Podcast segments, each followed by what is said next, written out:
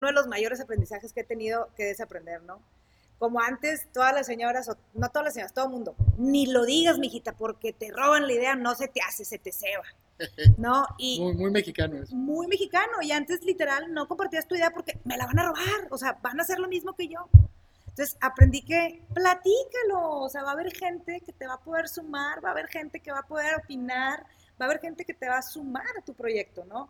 Pero a veces somos tan celosos de que, no, no voy a decir nada porque donde él lo quiera hacer. Y se nos olvida que cada uno traemos nuestra pasión y cada uno traemos nuestro, nuestro foco, ¿no? Entonces, si quieres hacer lo mismo, pues qué chido, lo vas a hacer desde tu perspectiva, ¿no? A través de este podcast, quiero compartirte las historias de las personas que han decidido salir de su zona de confort para lograr sus sueños y trascender en la vida. Quiero que puedas aprender a partir de sus experiencias y que te inspires a atreverte a emprender. Bienvenidas, bienvenidos al podcast Atrévete a Emprender. Eh, soy su anfitrión Mauricio Leal y hoy estamos muy emocionados porque estamos transmitiendo desde Foro Monterrey en su edición 2019 Agradecemos a ICO y al Consejo Cívico la oportunidad de estar aquí y también eh, con el gusto de recibir a Itziar Santos de Más Fe, eh, que nos va a platicar su historia de emprendimiento y cómo a través de diferentes iniciativas que ha iniciado, pues ha ido pues construyendo su motivo de impactar en la comunidad. Entonces, Itziar, platícame quién eres tú. Muchas gracias. Este, placer y un gusto estar aquí acompañándolos y, ser parte de, este, de este foro, ¿no? Donde todos tenemos que hacer ciudad. ¿Quién soy yo? Pues siempre empiezo diciéndoles que soy el sándwich de mi familia. Porque como el sándwich, este, tienes que tienes que luchar más, ¿no? Porque o le hacen caso al mayor o le hacen caso al menor y el del medio se tiene que, tenemos que aceptar. Eh, soy una persona muy positiva, una persona que le gusta encontrar sí, que le gustan los retos, que se apasiona por las cosas que hace, y pues bueno, creo que pues, emprendedora nata, creo que lo traigo en el ADN, muy marquetera, me gusta mucho el, el platicar y, comunicar y, platicar con las personas, escuchar historias y aprender. Ok, Chiar, ¿cómo nace esta parte del emprendimiento? Dices, bueno, ¿lo tienes en el ADN? ¿Viene de tu casa o en qué momento decides tú dedicarte a emprender? Sí, no, pues viene de mi casa, empezando yo creo que vendiendo limonadas y chicles afuera de mi casa, en la, en la, en la cochera, eh, vendiendo bolsas de, de, aguacates, porque teníamos un árbol de aguacates. Entonces, es de siempre, ¿no? Mi papá también fue emprendedor, mi mamá también emprendedora, siempre han estado haciendo cosas nuevas, de, tienen su negocio ya, gracias a Dios, estable, pero bueno, empezaron desde un inicio, pues bueno, un gran ejemplo para, para mí. Ahora, tú lo viste desde, desde tu casa y, lo viviste, pero ¿cómo fue ya el, el, hacerlo tuyo, verdad? O sea, bueno, estos esfuerzos de, de, vender cosas afuera de tu casa y que creo que es una historia eh, bien valiosa para los que nos estén escuchando. A veces como que los niños le, nos buscan y, oye, quiero hacer esto y como que uno adulto cuadrado, no, o sea, ¿para qué perdes tu tiempo vendiendo aguacates, no? Sí. Eh, pero ya, ya que lo viviste, ahora en, en el entorno profesional, ¿Qué estudias o cómo decides enfocar estos esfuerzos a crear ya tu propio proyecto? Sí, empecé, me gradué y empecé a trabajar a los dos meses. Y me gustó mucho trabajar, pero nunca me sentía completa o llena, como que siempre, y esto es todo, o sea, ¿qué más hay allá? Un día eh, em, llegó una publicidad a la casa y dije, oye, pues esto no hay soy de Sabinas, Coahuila, soy originaria de Sabinas, Coahuila. Dije, oye, esto no hay en el pueblo, o sea, estaría padre llevárnoslo para allá. Le platico a mi mamá, ay, mijita, pues no, o sea, ¿cómo? O sea, no. Agarré el carro, manejé, vi un negocio, me paré, toqué la puerta. Oye, traigo esta iniciativa, ¿te interesa? Sí, sí me interesa. Me salí de ahí sin saber qué iba a hacer. Mamá, ya vendí lo primero. ¿Qué voy a hacer? No sé, ¿no? Pero creo que, que, fueron estas ganas o este, este como, yo les digo siempre, estos como fuegos artificiales adentro de ti que te dicen, tienes que hacerlo, o sea, no te quedes con las ganas, que creo que a veces nuestro sistema de creencias nos limita mucho y no nos permite. Entonces toqué esa puerta, me dijeron que sí, hice que sucediera, como te comenté al principio, me gusta encontrarlo sí, obviamente con áreas de oportunidad, era mi primer emprendimiento, ¿no? Era enfocado en el área de, marketing, eh, era un directorio comercial, estamos hablando de hace 10 años, lo cual era, era negocio, ¿no? Ahorita hay que, hay que reducir el, La era previa a las redes ah, ah, sociales. exactamente, ¿no? Entonces, pero bueno, era algo que, que, que, funcionó en su momento, que fue muy retante para encontrar esos sís, pero poco a poco nos ha ido llevando, ¿no? Y, y, empezamos por ahí, tuvimos áreas de oportunidad, fuimos mejorando, y luego viene todo el tema de inseguridad aquí en México, de que no me quiero promocionar, no quiero que sepan. Entonces también fue otro reto de que, bueno, ¿y ahora qué hago, no? Entonces, creo que el, el, el ser persistente y el saber que estamos aquí para lograr un objetivo es lo que me ha motivado a continuar y no rajarme. ¿Y cómo, cómo evolucionaste? En, o sea, tenías este directorio que, como mencionas, en aquel momento, bueno, era lo más común, ¿no? Hasta había la sección amarilla, llega la inseguridad, pero también llegan los medios digitales y esto revoluciona la manera en que comunicamos e interactuamos. Entonces, ¿cómo, ¿cómo te reinventas para continuar con tu emprendimiento? Sí, estudié la carrera aquí en Monterrey, soy exodem y hago lo que te, lo que te practiqué ya en Sabinas, bla, bla, bla. Me voy a vivir a Estados Unidos este, un año y me doy cuenta de que hay otras cosas, ¿no? Que hay más allá regreso a Sabinas y digo, ok, me voy a regresar a estudiar a Monterrey. No a estudiar, me voy a regresar a Monterrey eh, y empiezo a tomar cursos, empiezo a aprender las nuevas tendencias. Ahora sí que empiezo a utilizar el, Google en, en, forma, ¿no? O sea, realmente vamos a, a, utilizar y vamos a aprender qué está sucediendo, ¿no? Más allá de, de, mi, de lo local, ¿no?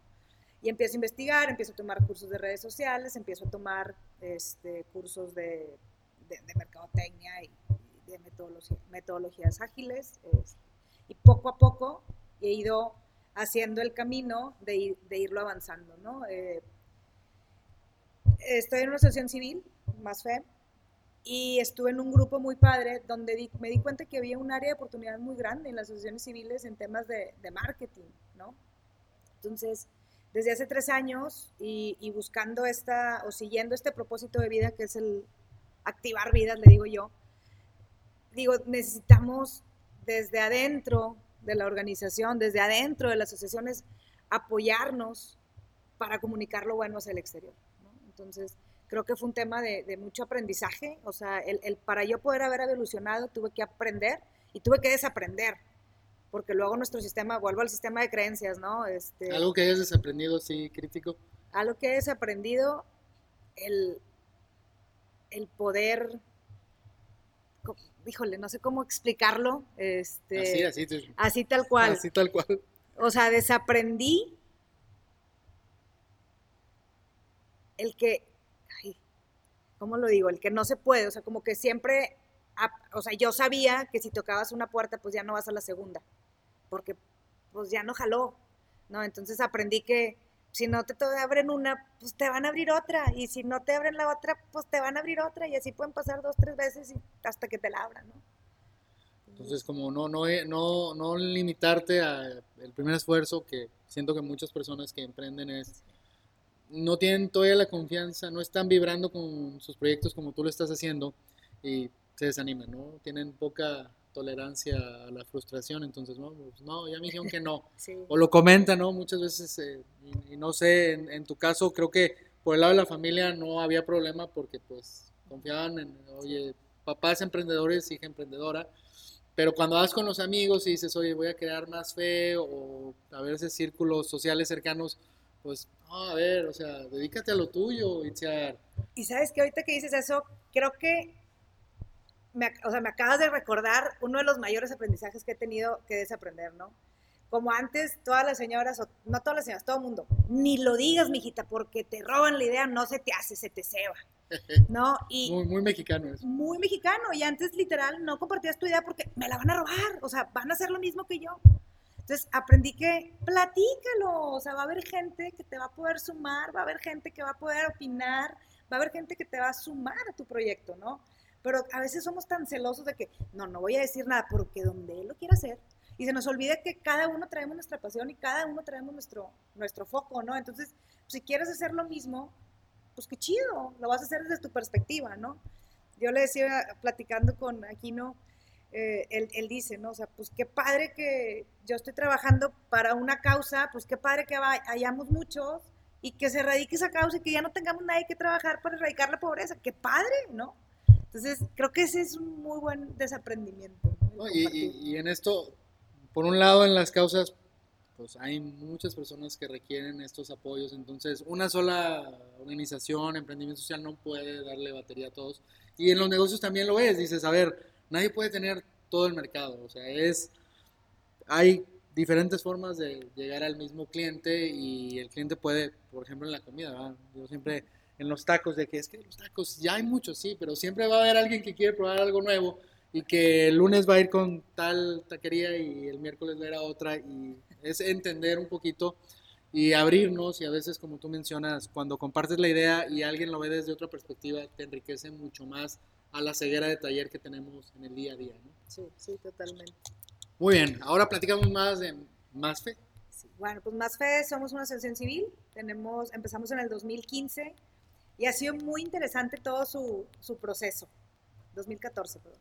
Ha sido muy interesante todo su proceso porque creo que algo que nos pasa a muchos emprendedores es querer ayudar a todos o querer solucionar el mundo o querer arreglar todo y nosotros mismos, ¿no? Entonces nosotros empezamos Fundación Más Fe, nosotros organizamos carreras para recaudar fondos para poder ayudar.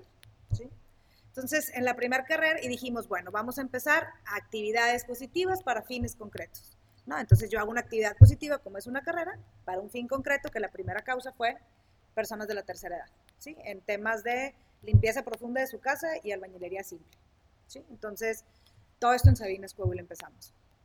Entonces, empezamos ayudando a personas de la tercera edad, ¿no? Entonces, hacemos la carrera en, en noviembre, todo el resto del año trabajamos, ¿no?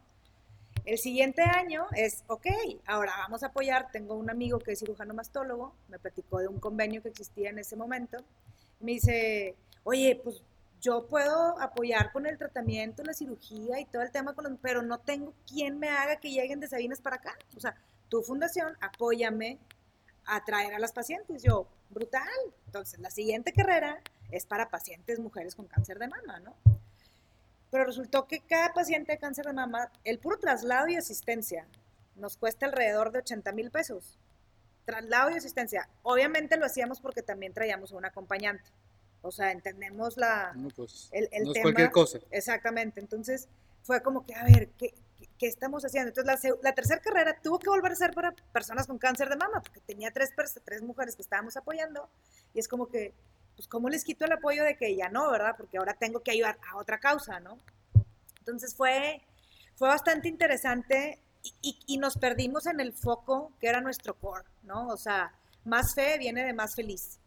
Entonces dijimos, a ver, ¿qué estamos haciendo realmente por la felicidad? ¿Qué estamos haciendo realmente por, por transmitir y por informar que se pueda ser más feliz, ¿no? Entonces, gracias a, esos aprendizajes que, he estado aprendiendo aquí en Monterrey, que he estado tomando cursos, que he estado preparándome, desarrollando, gracias a, un programa que se llama Ciculi de Unbox, pude como, a ver, o sea, la felicidad es un tema muy mío, o sea, y creo que se puede. Entonces dije, ¿sabes qué? Me voy a quitar de rollos, de andar atendiendo a mil causas, me voy a enfocar en lo que tengo que hacer.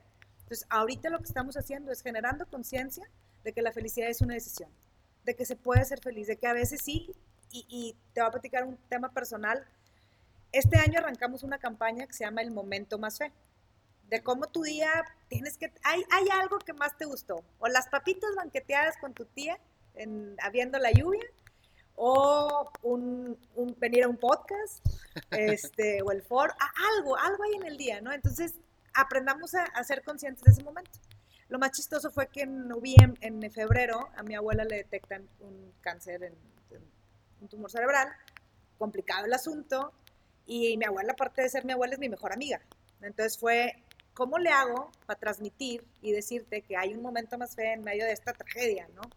Entonces, ahorita lo que hacemos es eso, o sea, sí se puede, o sea, en el hospital abríamos la persiana, veíamos el cielo y estaba así medio rosadito, morado, que, qué padre, pues estamos vivos, ¿no? Entonces, Ahorita más fe buscamos informar mediante pláticas, mediante campañas digitales, que la felicidad es una decisión y que se puede. Mucha gente me, me pregunta, ¿es decisión o es proceso?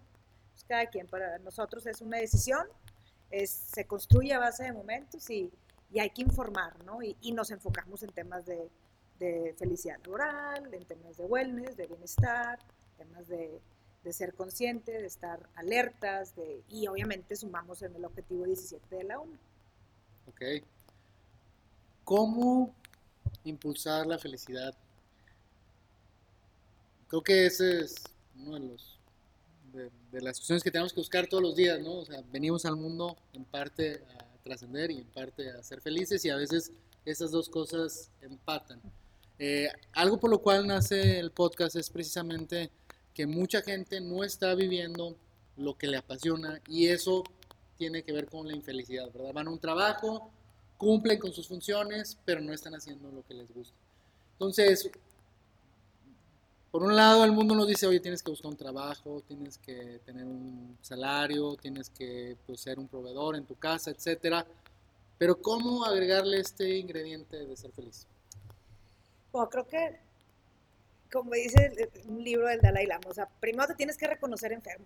O sea, para poderte arreglar en algo, te tienes que reconocer tu falla, ¿no? Entonces, creo que, creo que también y, lo he dicho así abiertamente, digo, no sé si sea la palabra adecuada, pero la felicidad también está un poco prostituida en estos tiempos. O sea, y, y, y, la pasión y haz lo que tú quieres. O sea, porque no nos damos a la tarea de realmente encontrarnos y conectarnos con nosotros, ¿no? Te vas al parque y ¿qué dices? Ay, voy a desconectarme un ratito.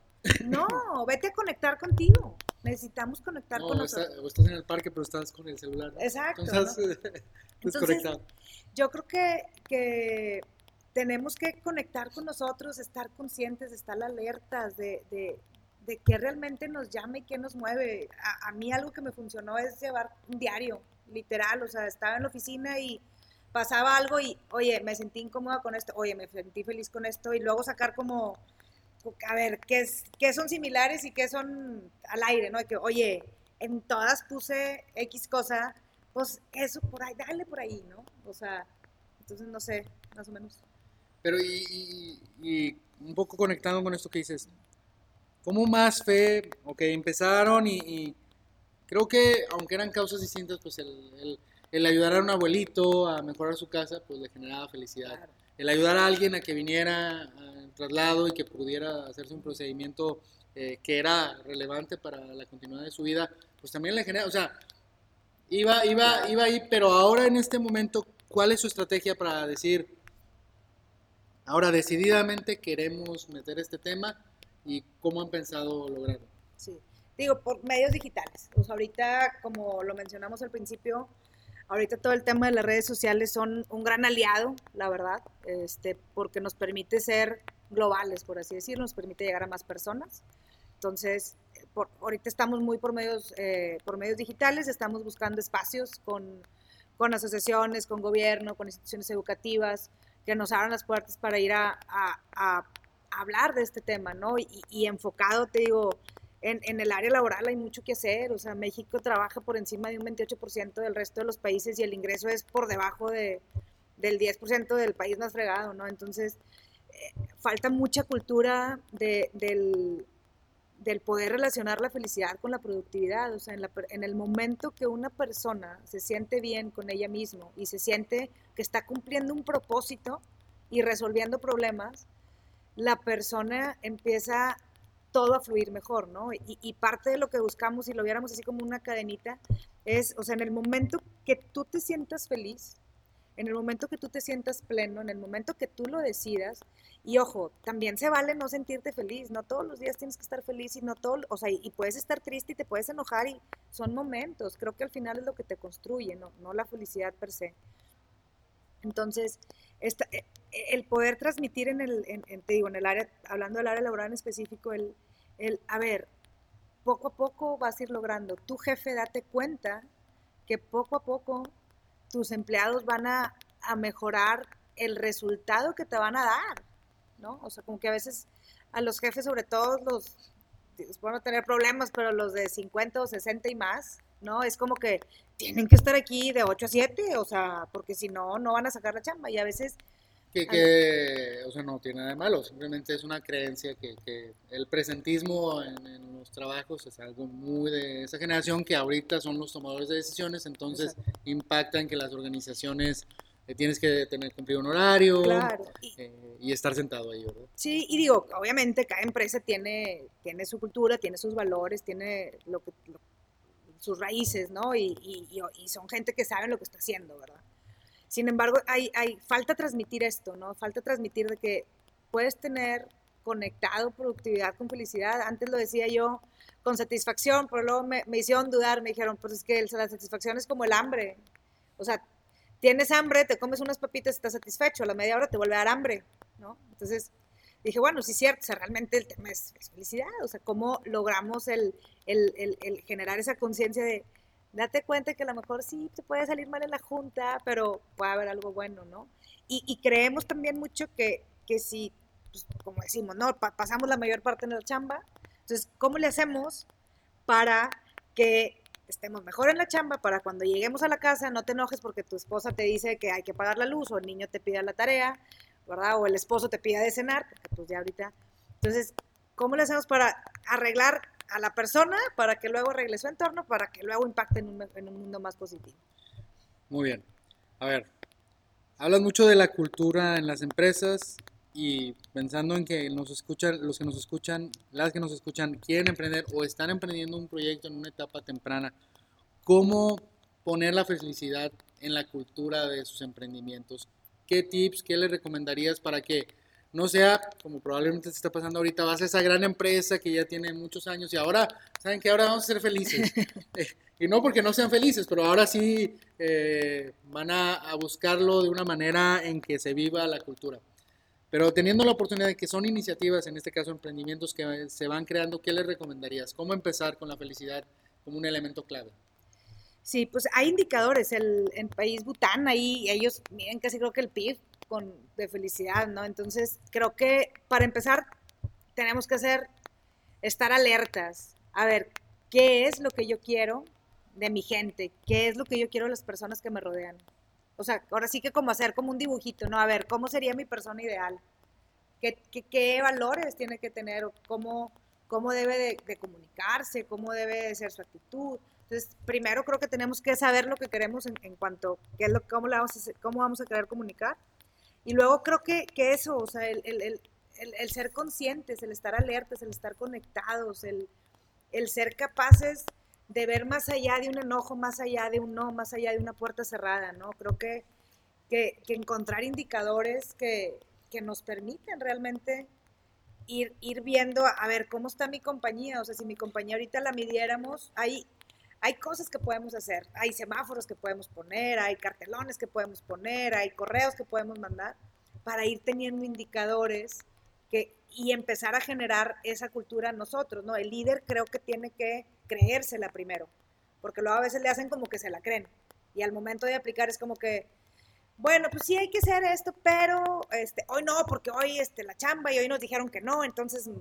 nos La operación. Sí, ¿no? Entonces, o sea, primero tiene que estar convencido el líder, ¿no? O sea, que, que, que él quiere, que él quiere emprender y hacer del, ay, se me fue la palabra, del performance de, de su gente mayor o mejor o más impactante, ¿no? Entonces, yo, yo lo veo un poquito así, o sea, tiene que, desde la cultura tienes que poner como valor a la felicidad y en cuanto lo pongas tienes que transmitirlo y tienes que actuar, ¿no?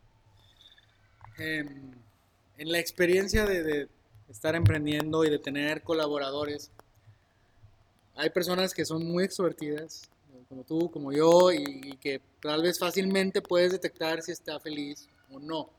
Pero ¿cómo empiezas a trabajar con colaboradores que tal vez son más introvertidos o que no has podido tal vez todavía conectar en esa, en esa cercanía para entender cuándo está feliz, cuándo no está feliz? Eh, porque creo que ahí está uno de los grandes retos, ¿no? De, cómo medir o cómo, oye, sabes que está teniendo un mal día o llegó tarde, pero no voy como que luego, luego de que chino, o sea, pues llegó tarde, etcétera, sino por algo, ¿verdad? Llegó tarde, entonces tengo que ser muy empático, pero ¿cómo, al ser líderes, empezar a trabajar con la felicidad de los distintos colaboradores que tengo? Vuelvo al mismo, estar alerta. O sea, tienes que estar alerta para identificar cada una de las personalidades. Ahora, muchas veces es una cosa es lo que aparentas y otra cosa es cómo andas adentro, ¿no? O sea, no porque te estés riendo estás feliz y no porque sea serio no estás feliz. O sea, creo que también hay que empezar a romper un poquito de paradigmas y creo que hay que empezar a crear objetos de conversación en la empresa, ¿no? Y ver, analizar esos, esos colaboradores de que, a ver, este es muy serio, pues ya sé que no le voy a cantar las mañanitas aplaudiéndole con los meseros atrás porque pues no le gusta, ¿no? Entonces creo que empezar, mientras tú, em, cuando tú empiezas a la alerta y empiezas a, identificar a las personalidades y a aceptarlas, porque luego también pasa mucho que, no, es que yo te voy a ayudar a que tú seas mejor, entonces te voy a hacer cosquillas para que te rías, para que seas tonta. Oye, no, o sea, no necesariamente, ¿no? Entonces creo que, que, que también como, como líderes o colaboradores tenemos que aceptar que nuestros, nuestros equipos son de, diferentes personalidades, ¿no? Y, y, una vez que logremos aceptar eso, pues te olvidas, ¿no? Pero vas viendo en la manera en que te entrega el trabajo, en cómo va cumpliendo, en cómo va logrando sus objetivos, si ha aprendido más, si está interesado por algo, si hace propuestas nuevas. Dices tú, ok, calladito, calladito, pero se está desarrollando, está siendo más productivo. Y el día que llegue y te platique bien contento de que, no manches, me fui de vacaciones, dices tú, ok, we're doing something right, ¿no? Estamos haciendo algo bien. Y, pasa también, llega un colaborador y te pide un permiso o algo. Yo creo que desde, desde que ya te lo está pidiendo es porque es algo importante para ellos, ¿no? Yo siempre como que mi lógica es es dárselo, ¿no? O sea, como que ya, ya veré después cómo nos arreglamos, pero si está viniendo y está pidiéndote que tiene que faltar o que tiene que irse temprano, pues es que hay algo relevante y que probablemente si se lo das, pues le vas a generar la felicidad, ¿verdad? Porque le vas a quitar ese peso de, chin, es que pues tengo que cumplir con el trabajo, pero juega un partido importante mi hijo en la tarde y quiero estar ahí presente con él. Sí. Muy bien. Ahora, regresando a la parte de emprender, y. ¿Cuáles han sido pues aquellos retos a los que te has enfrentado eh, ya en la parte más fe? Porque creo que ahorita es lo que, lo que te hace vibrar mucho y que también es, es algo que estás cambiando paradigmas en organizaciones, en emprendimientos. Entonces, ¿cuáles son esas barreras, esos retos que te estás encontrando como emprendedora? Mira, creo que ayer, el miércoles, estuvimos en la, en la plática de, de Ernesto Ciroli, de Premios MSTEC, y él hablaba de, de, tenemos que tener tres personas siempre en nuestra organización. El que ame el producto, el que, abre el, el que ame el marketing y el que ame las finanzas, ¿no? Y creo que uno de los principales retos que tenemos el emprendedor es, encontrar esos aliados, esos socios estratégicos. A veces nos queremos aventar solos y, y, nos creemos Superman o Wonder Woman y, y a veces necesitamos, ¿no? Y te encuentras a un reto nuevamente, digo, lo traigo súper de moda por nuestro sistema de creencias, ¿no? Nos encontramos de que, no, es que no va a querer el proyecto como yo lo quiero.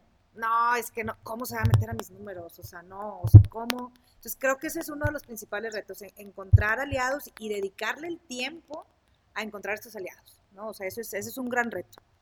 El otro reto al que yo y me enfrento es, al ser de Sabinas, Coahuila, este, tengo tres años aquí en Monterrey, digo, estudié, me fui y regresé, pero al el tocar puertas y quién eres, pues echar, mucho gusto, este, y si no traes un portafolio, digo, pues traigo un portafolio de más de 400 clientes, pero de Coahuila, de un pueblo, ¿no? Entonces, el, el tocar puertas y, ¿cómo? ¿No traes a esta empresa o a esta empresa? Pues no, ¿no? Entonces, pero ese es un reto, ¿no? El, el, el, el hacer un buen equipo y el, y el tocar la puerta creyendo en lo que traes y en lo que vales tú. ¿No? O sea, y no dejarte intimidar, porque a veces algunos son muy intimidantes de que te hacen caras o cualquier cosa. Entonces, no dejarte intimidar es, es son de los retos a los que más me he enfrentado. El número uno es ese, el, del, el, de cómo encontrar esos aliados estratégicos para poder crecer realmente. Y en, la parte de tener estos aliados estratégicos, ¿cómo, cómo, cómo conectaste con los que son tus socios en Más Feo? O sea, ¿cómo coincidieron en impulsar la felicidad? Pues mira, fue voluntariamente obligado. sí, ahorita. No hubo tanta felicidad en esa parte. Pues, eh, sabes que eh, la tenemos, somos, es un primo, es un primo, por eso digo, fue voluntariamente obligado, pero es un primo que merece todo mi respeto. Si le digo, si estuviera en Sabinas, me quito el sombrero, ¿no? Por ti. Este, es un, es un, es un niño, digo, tiene 21, 22 años, muy entregado, muy apasionado, es, un aliado súper estratégico para mí porque pues, trae esa juventud, esa vibra, esa chispa, ¿no? Y por el otro lado es una, es una amiga de aquí de Monterrey, eh, ella es directora de marca de una empresa y, y, toda su parte analítica y toda su parte estratégica nos ha ayudado a ir, a ir guiando y a ir enfocando y a ir dando con ese clavo, como te platicaba al principio, o sea, sí, siendo siempre el core la felicidad, pero muchas áreas y, y, con ella nos ha ayudado como que, a ver, ubíquense y vamos, vamos avanzando. Pero fue un tema de, ir platicando y de que casi creo que ellos solos fueron como, o sea, no me quiero quedar, no me quiero salir de contigo, o sea, dame más chamba, ¿no? Empezó como voluntariado y ahorita pues ya están en, este equipo. Perfecto. ya vimos los retos, ya vimos cómo lo ha resuelto. En, en, este proceso de más fe, ¿cuál sería alguna historia que nos compartirías de, de satisfacción de, oye, aquí estoy viendo que lo que queremos lograr se ve reflejado y está teniendo impacto en las personas. Mira, no sé, no sé, si exactamente te va a contestar la pregunta, pero te voy a decir dos anécdotas que nos pasaron que, que han sido súper reveladoras para, para nosotros. Este, damos por hecho que la gente te va a pedir. Damos por hecho que la gente se te va a colgar. Damos por hecho que pues eres fundación, todo el mundo te va a venir a pedir que lo ayudes. En una ocasión hicimos el, el kilómetro de la chamarra, ¿no? Donde nos dimos cuenta, le digo, mamá, tienes chaquetas mías de cuando tenía cinco años para cuando tenga hijos y ni siquiera sé si voy a tener hijos, ¿no? Entonces, ¿cuánta gente no estará como nosotros que tenemos chaquetas ahí arrumbadas y a mucha gente le puede hacer bien? Entonces, dibujamos un kilómetro así en el, en el piso y la gente fue llevando sus chaquetas y ahí los pusimos. En eso llegan unos señores en una carreta con un no sé, burro, mula, caballo, dos personas grandes y una joven, ¿no? Y nosotros lo primero que, ah, ya vienen a pedir, o sea, todavía ni siquiera acabamos y ya vienen a pedir. Para nuestra sorpresa llegaron a darnos. O sea, se baja la chava y nosotros ya con el speech de, ay, todavía no, apenas vamos, o sea, ya preparadas, ¿no? Y llega que, ¿dónde les podemos dejar esto? Y nosotros, ¿cómo? Me vienes tú a dar a mí, ¿no? Entonces, ese ha sido un aprendizaje y lo tenemos siempre presente porque es no supongas, ¿no? Digo, es uno de los acuerdos que dice Miguel Ruiz, no supongas, no des por hecho las cosas, espérate escuchar, hemos aprendido mucho a escuchar esas partes, ¿no? Este, entonces eso, eso ha sido algo muy, muy interesante que, nos pasó y que nos ha ayudado a, a, tener fe, ¿no? Digo, que aunque más fe viene de más feliz, pero bueno, también hay que tener fe en que se puede. Muy bien, ya para cerrar, y obviamente agradecerte, Itziar, escucharte y conocer tu historia y la demás fe. ¿Qué recomendación le darías a quienes nos están escuchando que no se han decidido emprender? O sea, ¿qué les dirías para que ese sueño que tal vez tienen en el cajón lo desempolven y den esos pasos para emprender? Primero que estudien. Tenemos que estudiar para saber qué queremos. ¿No? A veces decimos me gusta el fútbol y no por eso vas a ser futbolista profesional.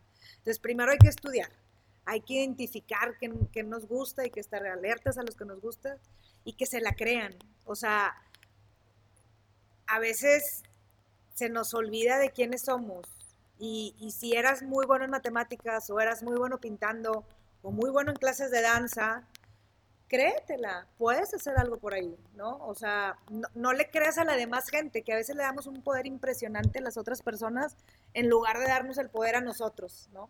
Entonces, de que no, pues es que me van a matar si hago esto, ¿no? Compartan las ideas, digan, o sea, decía un padre en el pueblo, cacaraquean el huevo, o sea, platíquenlo, platíquenlo muchas veces hasta que, que realmente se lo crean.